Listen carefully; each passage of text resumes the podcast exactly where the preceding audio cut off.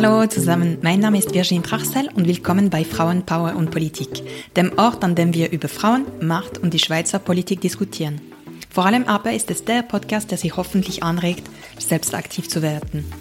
Dazu begrüße ich die besten Coaches, brillante Frauen, bemerkenswerte Politikerinnen und außergewöhnliche Expertinnen. In diesem Podcast erzählen sie uns vor ihrem Engagement und ihren einzigartigen Wegen an die Spitze. Sie verraten uns ihre Geheimnisse, wie sie motiviert bleiben und Wirkung erzielen.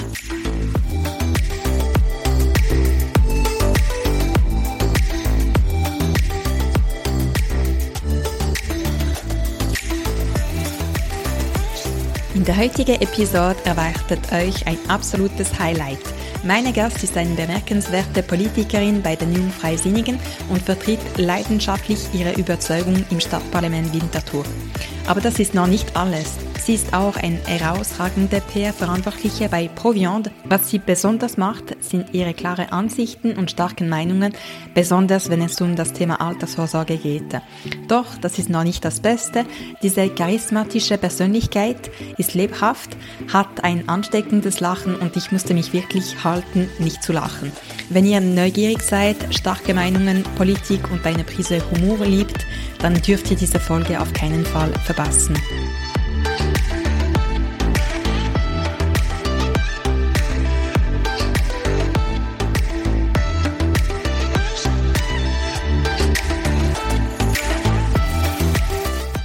Los geht's mit der neuen Episode von Frauenpower und Politik, der Podcast, der Frauen ermächtigt, Expertinnen zu Wort kommen lässt und die politische Landschaft der Schweiz verändert.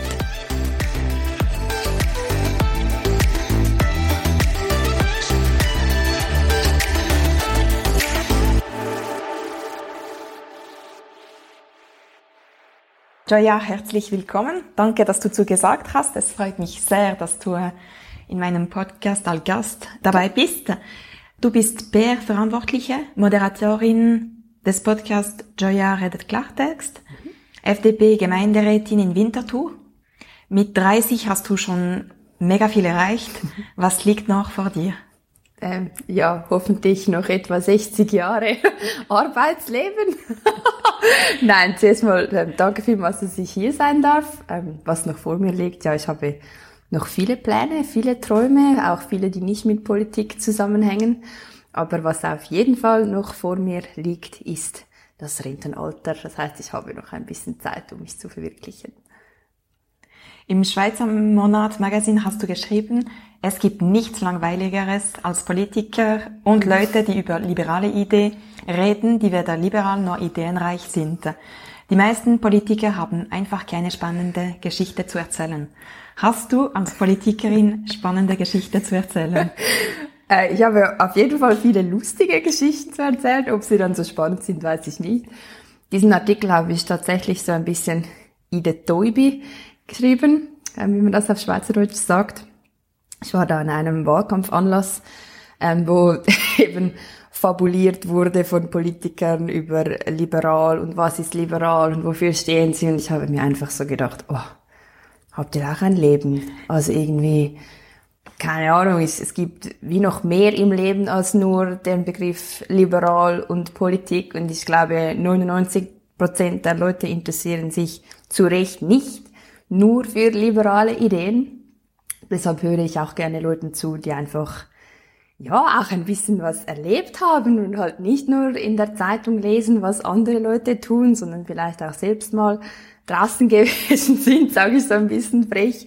Aber ich sage mal, vor allem meine Generation hat ein bisschen einen anderen Anspruch eigentlich an Politikerinnen und Politiker.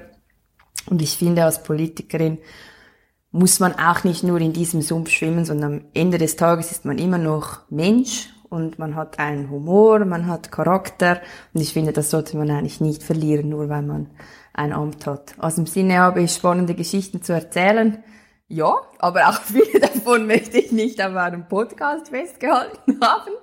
Aber äh, im persönlichen Gespräch würde ich diese sicher teilen. Sehr schön. Wie können wir eigentlich die Politik spannender machen?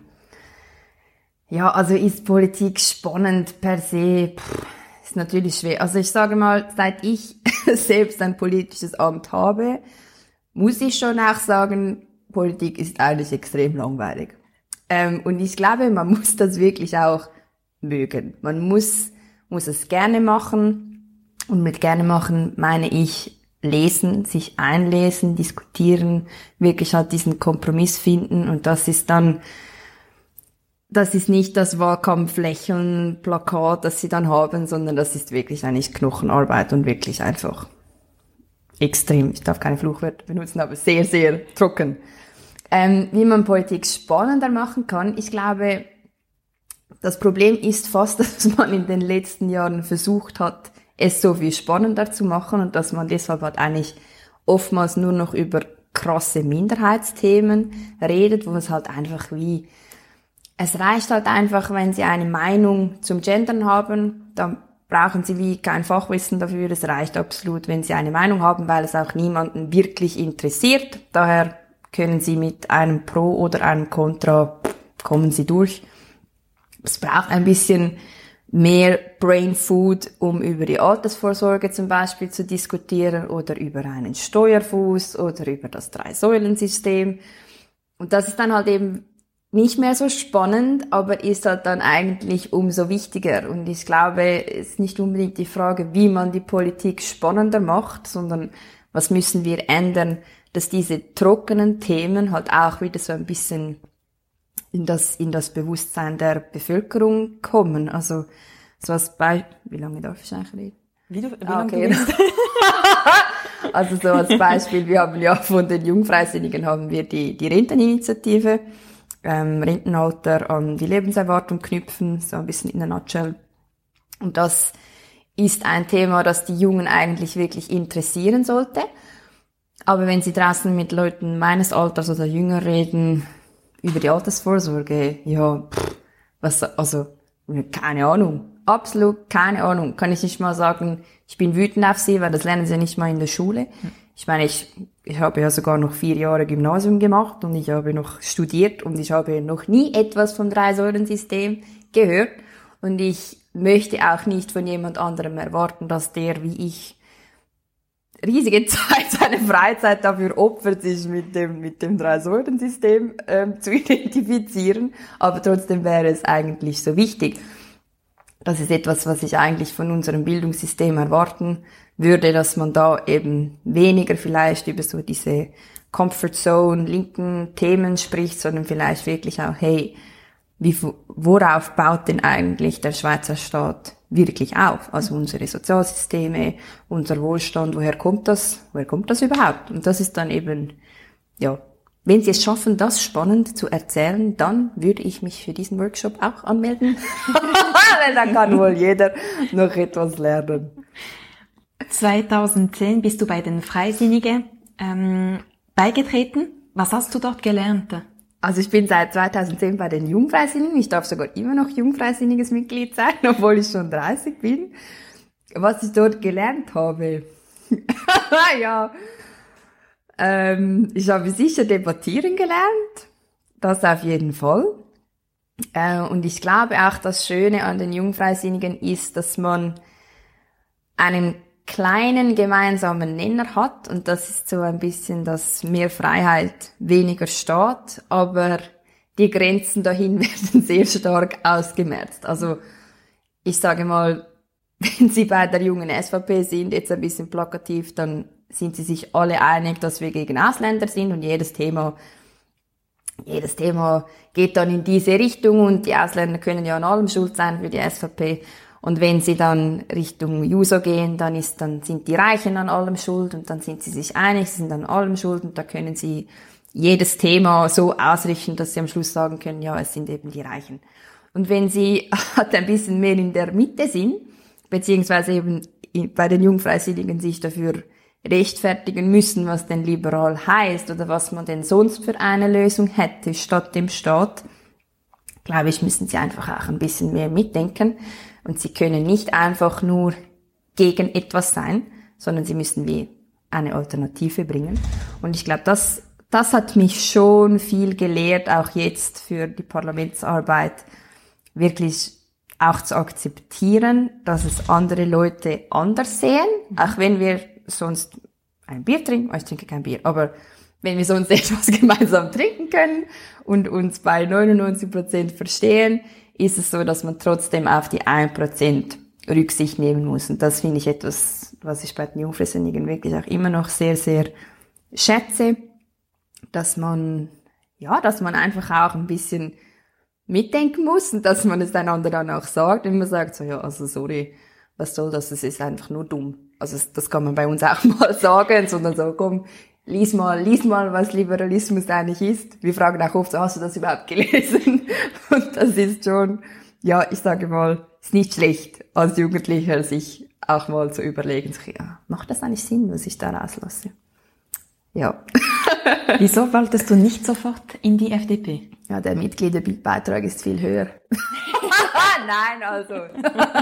ja, der Mitgliederbeitrag ist schon höher. Also wenn Sie, wenn Sie bei den Jungfreisinnigen sind, sind Sie automatisch auch Mitglied bei der FDP. Ähm, eben aus, in Winterthur ist die FDP wirklich mega cool, sind alles sehr jung gebliebene Leute, auch Leute, die uns von den Jungfreisinnigen extrem unterstützt haben. Aber sonst muss ich schon auch zugeben, hatte ich so von der kantonalen FDP hatte ich schon auch so ein bisschen das Gefühl, oh, was sind das für welche? Natürlich, wenn sie noch jung sind und ich sage jetzt mal ein bisschen freiheitsliebender und sich noch nicht mit Steuern und Gesundheitskosten auseinandersetzen müssen, sehen sie das Ganze vielleicht auch ein bisschen anders. Dann hat man schnell mal das Gefühl, ja, die sind einfach alt, die kümmern sich gar nicht mehr darum. Aber ähm, ich war, also natürlich war die FDP meine Heimatpartei, aber ich bin auch heute immer noch näher bei den Jungfreisinnigen als bei der FDP. Also wenn Sie meinen Smart Spider ansehen, finden auch viele in der ja. FDP, dass ich sehr libertär bin. Ich finde dann immer, sie sind einfach zu weit links. Aber ich glaube, das gehört einfach wieder dazu. ja.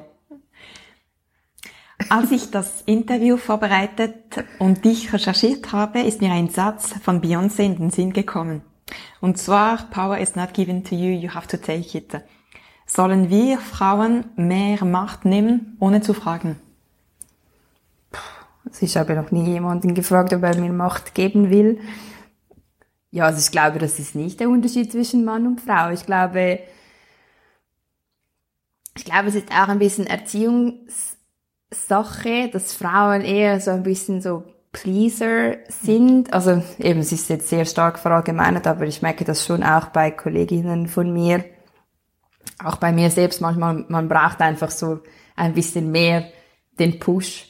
Also wir haben vorher meinen Podcast angesprochen. Ich kann das auch ehrlich sagen, ich hatte riesige Angst davor. Ich war also obwohl ich, äh, ich bin sehr selbstsicher, ich war schon da sehr selbstsicher, und dann hat man mir das angeboten und ich habe gedacht, oh mein Gott, ich kann das nicht.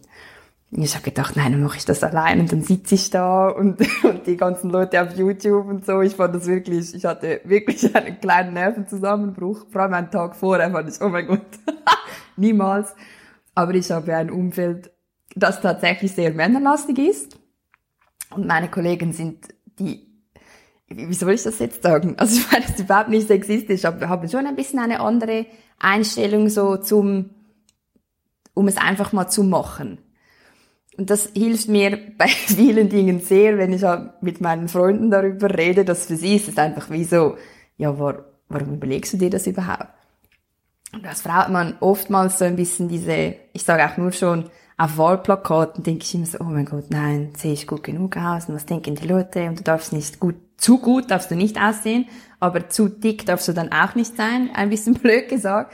Das sind so Dinge, die man sich einfach überlegt und ich glaube, da braucht es schon auch politisch noch viel Arbeit, um Frauen einfach ein besseres Gefühl zu geben, in der Öffentlichkeit zu stehen, weil ich glaube, das ist einfach ich glaube nicht, dass es Männern in die Wiege gelegt ist. Ich glaube mehr, dass es einfach eine, auch ein bisschen eine Erziehungssache ist, ehrlich gesagt. Also, ja, ich, also, ich kann mir nicht vorstellen, dass das einfach Gott gegeben ist, dass es halt so ist, sondern mehr halt, dass man sich das wie auch noch ein bisschen gewohnt ist.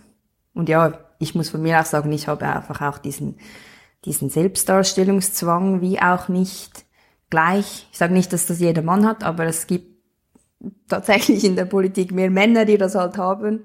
Ich weiß nicht, ob man da irgendetwas kompensieren muss, dass man nicht gebären kann. Ich weiß es nicht.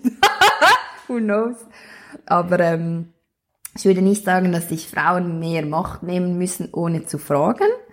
Aber ich würde meinen, dass man keine Angst haben sollte vor Macht. Aber ich glaube, man muss auch der Charakter dafür sein, um das zu wollen. Und ich finde, das ist etwas, das ich auch vielen Kolleginnen von mir sage, nur weil es von dir erwartet wird, dass Frauen das heute sollen und hinstehen und machen und nimm dir die Führungsposition und werd ein Leader, bla bla bla.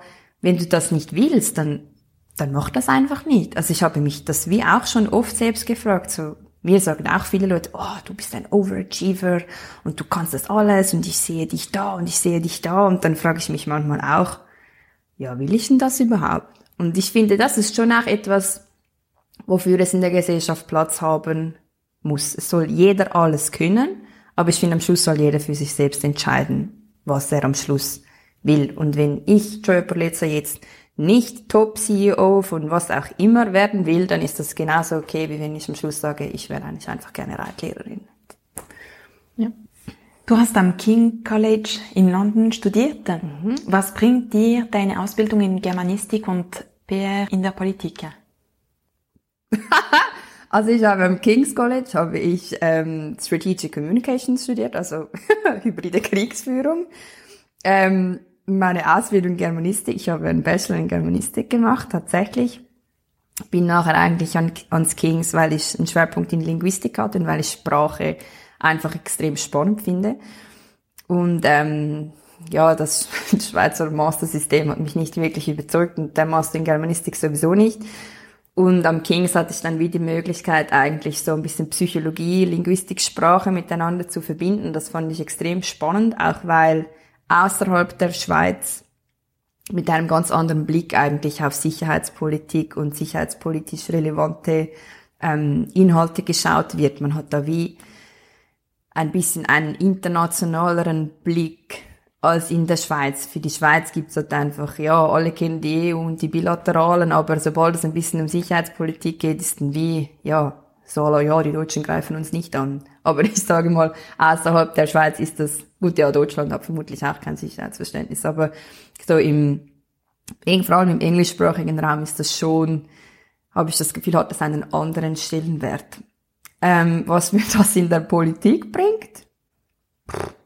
Ja, eigentlich nichts. Also da, ich habe Germanistik studiert, ich kann sehr schnell lesen. Das hilft mir sicher.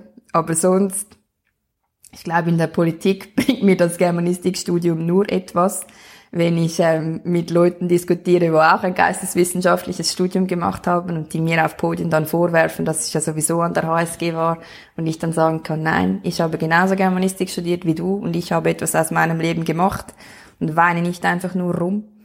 Ähm, daher, ja, also du lachst jetzt, aber das ist wirklich etwas, das regt mich manchmal ein bisschen auf, wenn dann Leute finden, ja, ich, ich verkaufe halt Äpfel, weil ich nur Germanistik studiert habe. Und ich finde dann, mein Gott, also es ist keine Schande, überhaupt keine Schande, das zu machen, was man will, aber man kann nicht anderen dafür die Schuld geben, wenn man selbst nicht zufrieden ist. Also ich meine, wenn du nicht zufrieden bist, dann mach etwas anderes und gib nicht deinem Germanistikstudium die Schuld.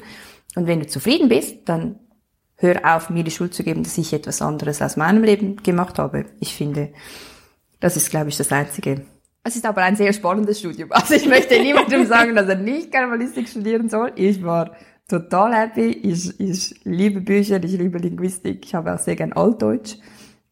Ich habe übrigens auch mal mit, ich hatte zuerst Französisch im Nebenfach und das äh, musste ich dann, das musste ich abbrechen, weil dort im ersten Semester so viel Altfranzösisch war, dass ich wirklich, also man soll keine Witze über das machen, aber ich hätte wirklich, ich glaube, fast ein Burnout gehabt auf Französisch. Ähm, und ich habe irgendwann gesagt, das geht nicht, weil alle meine Mitstudierenden waren, also waren aus dem, aus der Weltschweiz oder aus Frankreich. Und ich saß da mit meinem Diktionär, mit den altfranzösischen Wörtern und ich habe nur gedacht, oh mein Gott, warum? Dann habe ich nach einem halben Jahr, habe ich, musste ich meinen Stolz herunterschlucken, habe gesagt, ich kann das nicht und ich will das nicht. Und dann, äh, ja, habe ich umgesattelt für das Nebenfach. Du hast dir auch, also du hast dir mit dem Post, mit deinem Podcast einen Namen in der Politik gemacht. Mhm. Ähm, was bietet dir oder was hat dir die Podcasting-Plattform angeboten? Ähm, das wusste ich gar nicht, dass ich mir damit einen Namen gemacht habe. Ähm, aber schön zu hören. Dann war es nicht umsonst. Ähm, was hat mir die Podcast-Plattform gebracht? Neben Stress hat es mir gebracht. Ich, es gibt nicht so viele nicht Extrempositionen Frauen, die sich öffentlich äußern. Das habe ich auch gemerkt. Also so ein bisschen diese Frauen, die wir kennen oder die zumindest auch ich aus dem politischen Alltag kenne, sind entweder sehr weit rechts oder sehr weit links. Aber so junge Frauen irgendwo aus der Mitte, die man wirklich kennt, da bin ich ziemlich sicher, gibt es, oder ich kenne keine. Ähm, und das hat mir, oder zumindest haben mir das Leute das Feedback gegeben, dass sie es schön finden, auch mal jemanden zu haben, der, klar, ich bin rechts der Mitte, das kann man nicht leugnen, aber ich bin auch nicht rechter als, also ja, ich bin definitiv nicht in der SVP. Ähm, und das, das glaube ich, war vielleicht auch so ein bisschen im Hinblick auf eine gewisse Diversität vermutlich nicht schlecht. Ähm, und ja, es ist halt einfach eine Möglichkeit, die Meinung auszutauschen, weil ansonsten sind sie halt dann als Politiker schon, entweder sind sie sehr an ihre Partei gebunden, aber wenn sie dann nicht derselben Meinung sind wie die Partei, müssen sie sich irgendwo rechtfertigen. Ja, welche Möglichkeiten haben sie? Sie können, wenn sie Glück haben, können sie irgendwo einen Gastbeitrag schreiben oder eine Zeitung schreibt über sie, aber wir haben wie nicht die Möglichkeit, uns dann auch persönlich abzugrenzen, so in einem, in einem größeren Sinne. Ich kann dann wie nur sagen, ja, ich, ich sehe das anders als die FDP, aber nicht, Leute wissen ja dann wie nicht so, wie soll ich sagen, mein Profil kennen sie deswegen ja trotzdem nicht. Sie wissen dann vielleicht einfach zum Beispiel, was für eine Meinung ich zum CO2-Gesetz hatte, aber nicht warum oder was der Hintergedanken war. Und dafür ist es schon, ist es schon hilfreich, wenn man eine eigene Plattform hat. Ja. Mhm. Und nun leitest du die Öffentlichkeitsarbeit bei Proviande. In einer Zeit, in der mehr vegan und vegetarisch leben, Schwimmst du eigentlich nicht da gegen den Strom? Ja, wohl. wir schwimmen da sehr stark gegen den Strom. Äh, ich finde es aber eigentlich sehr ein spannendes Thema. Ich finde es vor allem sehr, sehr, sehr spannend, dass ja eigentlich nicht mal ein Prozent der Schweizer Bevölkerung vegan lebt. Und fünf, knapp vier, vier bis 95 Prozent der Leute essen Fleisch. Und das finde ich immer wieder extrem faszinierend, weil ich mich danach immer frage, wie, bei wie vielen anderen Themen habe ich das Gefühl, dass es so eine, eine Ausgeglichenheit gibt, obwohl ich eigentlich in der absolut krossen Mehrheit bin. Und von dem her finde ich es für mich schon auch immer wieder lehrreich, eigentlich vom, vom Job her, mich auch immer wieder bei politischen Themen zu fragen, wie sähe das Ganze aus, wenn wirklich 100% der Leute abstimmen oder wählen gehen würden. Und das, ja, also ich, ja, natürlich schwimme ich gegen den Strom, aber es ist halt auch politisch ex extrem spannend und ich bin niemand, der einfach gerne auf der Couch sitzt und langweiliges Zeug liest. Ich, äh, ich habe gerne, wenn ein bisschen etwas läuft. Aber ähm, ja, das ist etwas, das ich mich, das mir manchmal auch so ein bisschen hilft, so ein bisschen, hey, Joya, auch wenn der Wind extrem von vorne weht, vermutlich gibt es mehr Leute, die dasselbe denken wie du, ohne dass du von ihnen hörst. Mhm. Nebst der Arbeit hast du ein spannendes Hobby, das Reiten. Sollten eigentlich Tiere mehr Rechte bekommen? ja, also meine Stute, sie, ähm, sie ist sicher der Meinung, dass sie mehr Rechte haben sollte als ich. sie würde vor allem gerne selbst entscheiden, wann und wie viel dass sie fressen darf. Ähm, ach, sollen Tiere mehr Rechte? Also für mich ist am Schluss ein Tier ist ein Tier, ein Tier ist kein Mensch. Und ich bin auch sehr ein empathischer Mensch. Ich liebe Pferde, ich liebe Hunde, ich liebe Kühe. Ich finde fast alle Tiere toll, außer Spinnen im Keller.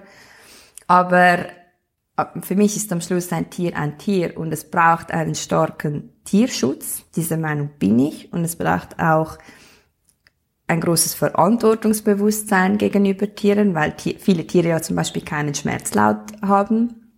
Also zum Beispiel ein Pferd hat keinen, keinen Schmerzlaut. Also viele Leute wissen das ja auch gar nicht. Meine Studie kann mir nicht sagen, das tut weh, sondern ich kann höchstens erahnen, ob irgendetwas wehtun könnte.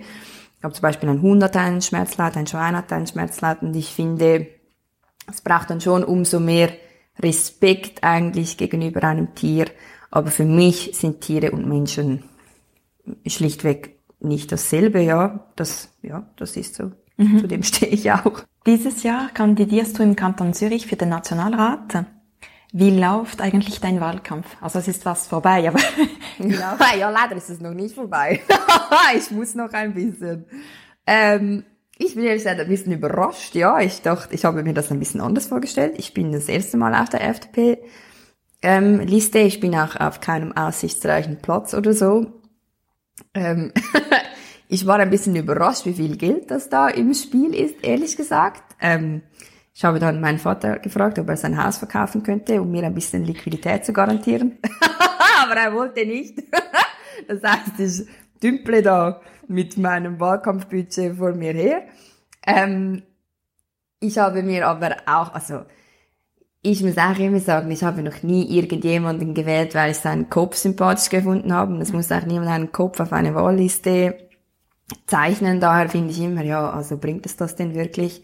Und ich muss auch ganz im Ernst sagen, also wenn ich für diese zwei Monate eine Spende von 200.000 Franken erhalte, würde ich da diesem Investor auch sagen, hey, behalten Sie das, wir machen damit mal irgendetwas Cooles, weil, also ich, ich also manchmal frage ich mich schon, ich rechne mir immer aus, wie vielen Kindern man mit so Geld, mit dem Geld eigentlich ein Weihnachtsgeschenk kaufen könnte, nicht? Das ist wirklich immer so das Erste, was ich mir überlege, denke ich, boah, wenn wir das jetzt für etwas Gescheites spenden würden, dann würden vielleicht in 50 Jahren alle diese Kinder FDP wählen, jetzt ein bisschen blöd gesagt. Aber ich finde, wenn man es vier Jahre lang nicht fertiggebracht hat, sich politisch zu etablieren, etwas Gescheites auf die Beine zu stellen, dann finde ich, muss man sich schon fragen, ja, braucht's mich denn in der Politik? Also ich finde, ich will auch niemanden, der findet, ja, ich mache jetzt einfach Wahlkampf, weil ich das noch cool finde. Und daher, ja, mein Wahlkampf ich mache eigentlich dasselbe wie immer, ja. Ich möchte, also ich bin ja auf Social Media sehr aktiv. Ich möchte den jungen Leuten einfach so ein bisschen Politik auf einfachere Art und Weise näher bringen. So ein bisschen, also kompliziertere Themen, so ein bisschen verpackt in Humor, weil ich glaube, das hilft meist auch, dass man den Leuten auch so ein bisschen vor Augen führt, was ihnen denn wirklich etwas, etwas bringen würde. Verkehr ist so ein Thema auch immer auf Gemeindeebene, auch bei uns in der Stadt Winterthur. Interessiert ja niemanden, wenn ich über das neue, über das neue Straßenbauprojekt rede, aber wenn man dann so ein bisschen die, die Velo versus Straßendiskussion eigentlich aufnehmen kann und das ein bisschen salopp verpacken, interessiert es dann eben die jungen Leute schon. Und sobald etwas einen ein bisschen interessiert, hat man ja auch eine Emotion und dann möchte man sich auch mehr darüber informieren. Also ich weiß jetzt nicht, ob ich in vier Jahren unbedingt nochmals für den Nationalrat kandidieren muss, ehrlich gesagt. Ähm, ich finde die Arbeit eigentlich auf Gemeindeebene sehr, sehr spannend. Und ich finde, im Nationalrat sollten halt einfach auch Leute sein, die das wirklich, also A, die das wirklich können. Also das heißt halt bis zu einem gewissen Teil auch einen juristischen Background haben. Also bei vielen Texten, die ich lesen muss, denke ich auch so, oh mein Gott, ich müsste dafür wirklich besser bezahlt werden. Aber ähm, am Schluss finde ich, braucht es, braucht es da Leute, die nicht das Gefühl haben, dass sie das können, sondern die das auch wirklich können. Und ich finde, es ist dann auch so ein bisschen die Aufgabe der Parteien, dass sie dann nicht Leute auf die Liste schreiben, die ein super riesiges Wahlkampfbudget haben oder die, von denen schon mal irgendjemand in irgendeinem völlig abstrusen Kontext davon gelesen hat, sondern die halt wirklich auch Politik für die Schweiz machen können. Also das ist manchmal schon etwas, das mich ein bisschen aufregt. Und ich denke, wie, wieso, wieso kandidiert man als krasse Minderheitsvertretung auf einer Liste einer großen Partei? Dann denke ich mich, warum macht man denn das? Also ich meine, so viele Leute haben wir dann wie auch nicht in Bern, dass man einfach ein bisschen Halligalli machen könnte. Ich meine, unsere Generation hängt ja dann für die, diese Entscheide mit und Polit ja, Politik in unserem System ist halt einfach so. Am Schluss ist es nicht für 100% der Bevölkerung optimal und für diese 5%, wo es nicht optimal ist, findet man, findet man dann vielleicht eine Speziallösung. Aber am Schluss, ja, muss halt, eben zum Beispiel unsere Altersvorsorge, die muss halt einfach für 80, 90 Prozent der Leute muss sie stimmen und für 10 Prozent findet man eine Speziallösung. Aber man kann nicht aufgrund von 10 Prozent sagen, wir machen es für alle nicht. Weil dann ist dann meine Generation die, die halt hängt. Und das, das stört mich manchmal schon. Jetzt bin ich ein bisschen abge, abgeschweift. Also Sie können mich trotzdem wählen. Das wäre gut für meinen Wahlkampf. dann hätte es sich gelohnt. Okay. Du hast es erwähnt, auf Social Media ähm, bist du sehr präsent. Du hast dein, eben eine starke Präsenz aufgebaut. Hast du da ein paar Tipps, ähm, wie man dort erfolgreich ist oder wird?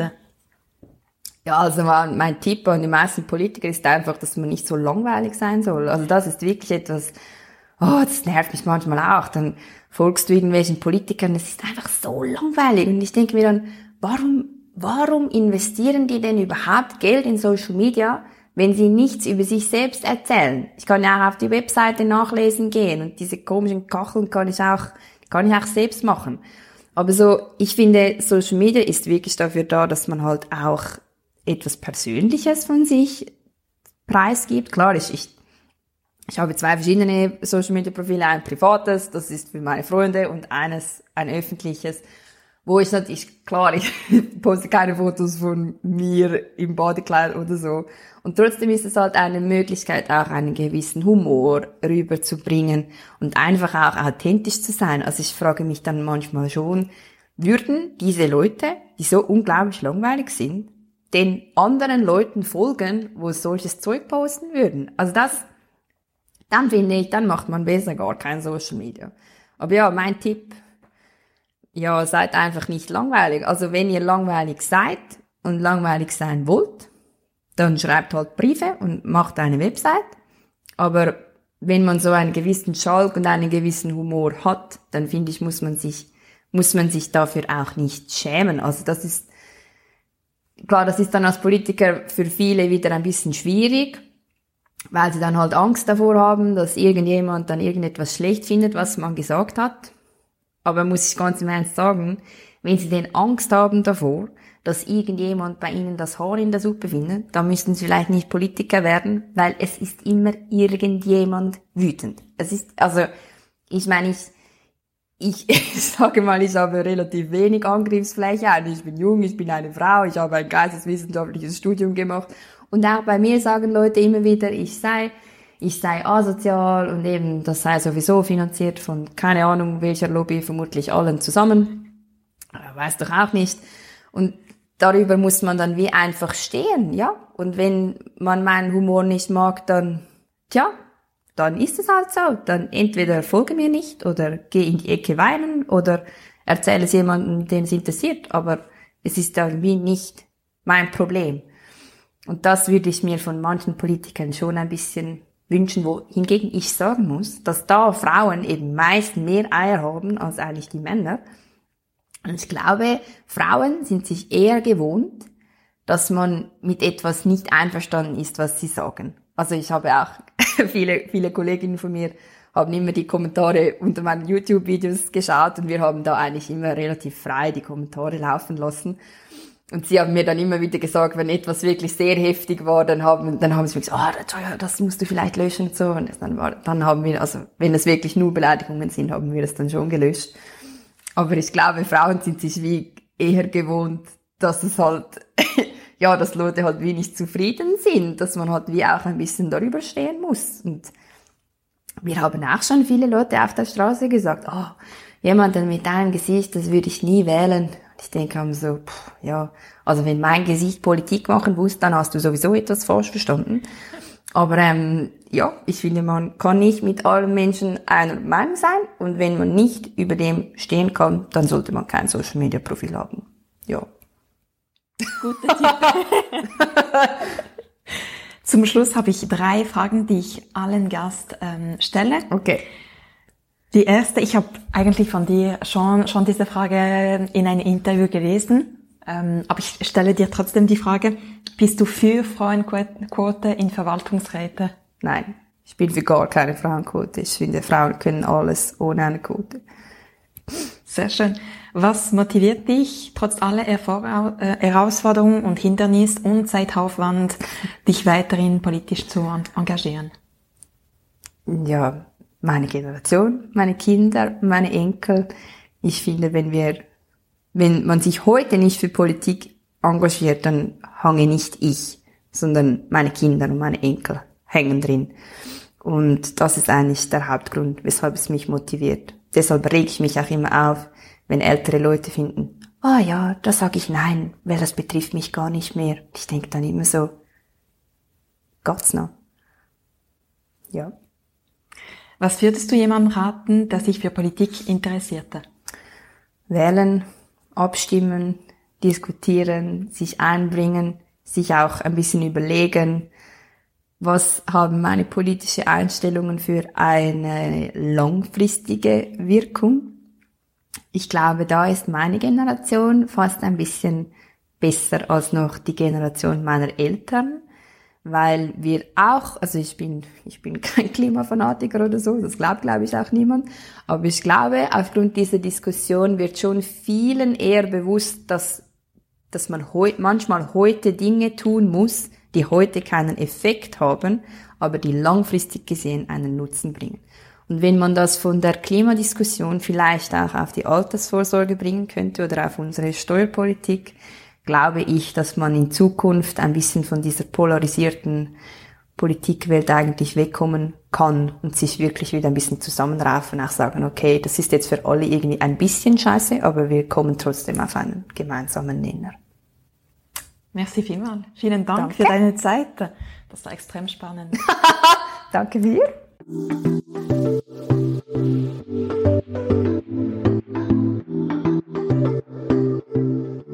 So, das war's für heute. Vielen Dank, dass Sie sich diese Folge des Podcasts Frauenpower und Politik angehört haben. Ich hoffe, Sie waren genauso begeistert wie ich und konnten mehr über Frauen in Macht und Politik erfahren. Die Welt der Politik ist komplex und manchmal voller Herausforderungen, aber sie ist auch eine Quelle unendlicher Möglichkeiten, um positive Veränderungen herbeizuführen. Wenn Ihnen dieser Podcast gefällt, nehmen Sie sich einen Moment Zeit, um mir 5 Sterne auf Apple Podcast zu geben. Und vergessen Sie nicht, den Podcast zu abonnieren, um keine Episode zu verpassen. Ihre Bewertungen und Kommentare sind mir sehr wichtig und motivieren mich, diese Arbeit fortzusetzen. Und noch eine letzte Bitte. Gehen Sie bei den kommenden Wahlen wählen. Ihre Stimme ist von entscheidender Bedeutung und hat einen direkten Einfluss auf die politischen Entscheidungen in der Schweiz. Nutzen Sie Ihr Wahlrecht, um Politikerinnen und Politiker zu unterstützen, die sich für ihre Werte einsetzen. Vielen Dank für Ihre Zeit. Ich freue mich darauf, Sie in der nächsten Folge wieder begrüßen zu dürfen. Lassen Sie uns gemeinsam die politische Landschaft der Schweiz verändern. Tschüss!